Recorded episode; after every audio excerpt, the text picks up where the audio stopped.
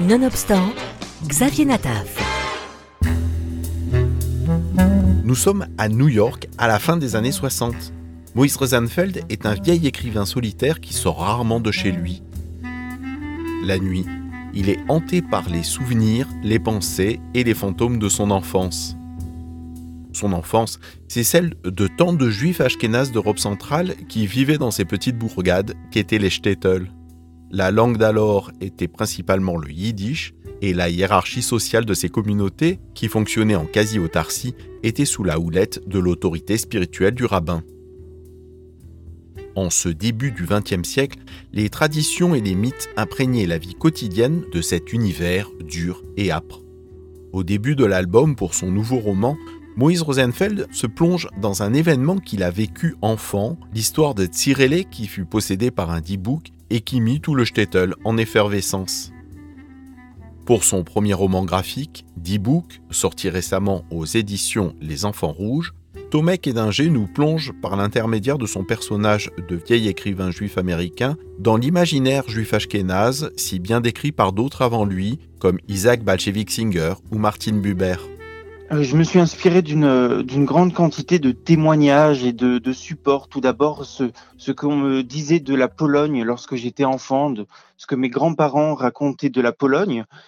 Euh, puis, euh, j'ai été amené à lire les récits des membres euh, talentueux de la famille Singer, euh, Joshua, Isaac pour les frères et puis aussi Esther, qui ont dépeint ce petit monde juif qui était déjà en train de disparaître au, au début du XXe siècle. Ce qui m'a intéressé au départ, c'était les relations, disons-le, exécrables qu'entretenait la fratrie Singer, donc Isaac et Bashevis Singer, son frère et sa sœur, qui sont euh, tous les trois écrivains, qui étaient tous les trois très très connus hein, d'ailleurs dans, le monde euh, de, la littérature juive.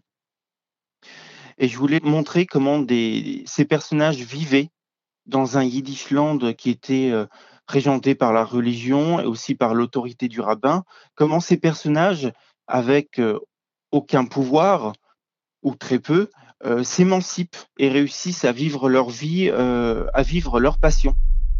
Mais à quel prix? Grâce à un travail de documentation minutieux, notamment pour les décors et les costumes, cette bande dessinée est une plongée historique dans une époque oubliée. Euh, j'étais aussi influencé par beaucoup de photos, de films, la pièce de théâtre aussi de Chalomansky qui, qui, porte le même nom, d'e-book. Et tout ça, ça m'a beaucoup imprégné et lorsque je suis parti vivre en Pologne j'ai vécu quelques années, j'ai aussi vu les, traces de l'ancien Yiddishland, ce qu'il reste aujourd'hui ou ce que l'on reconstruit. Et ça m'a donné envie justement de d'écrire par rapport à cela, par rapport à, à comment on raconte le Yiddishland, euh, quelle est cette transmission de la mémoire. Mais ce qui fait surtout le sel de ce roman graphique, c'est l'atmosphère que réussit à créer Tomek Edinger. Que ce soit avec les scènes de la vie de New York ou l'immersion dans les communautés juives d'avant-guerre, l'auteur nous fait traverser l'espace et le temps. Ça a été important pour moi de, de mettre le yiddish dans, l'album, effectivement, puisque c'est la langue de la transmission, de la mémoire pour ben, une grande partie de la, la communauté juive ashkénaze. Et puis, on s'attache à son personnage principal de vieil écrivain qui nourrit ses pages de son passé et de ses cauchemars. Ces angoisses métaphysiques sont la matière première de son œuvre et prennent la forme du D-Book, le revenant, l'esprit des morts du folklore juif ashkénaze, popularisé par Shalom Ansky, l'auteur du grand classique de la littérature yiddish, la pièce de théâtre intitulée également Le D-Book.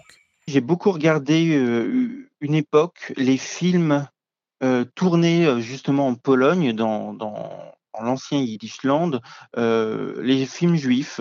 Donc il y a le, très beau film de Warszawski de, de Qui est la réadaptation de la pièce de théâtre de Chalomansky, le film tourné en 1937, un des derniers films tournés en yiddish d'ailleurs sur le sol polonais.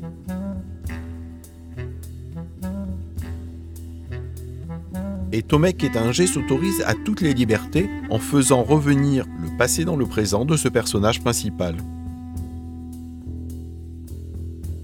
Un premier album prometteur à découvrir sur un sujet très peu abordé jusqu'à présent dans les romans graphiques.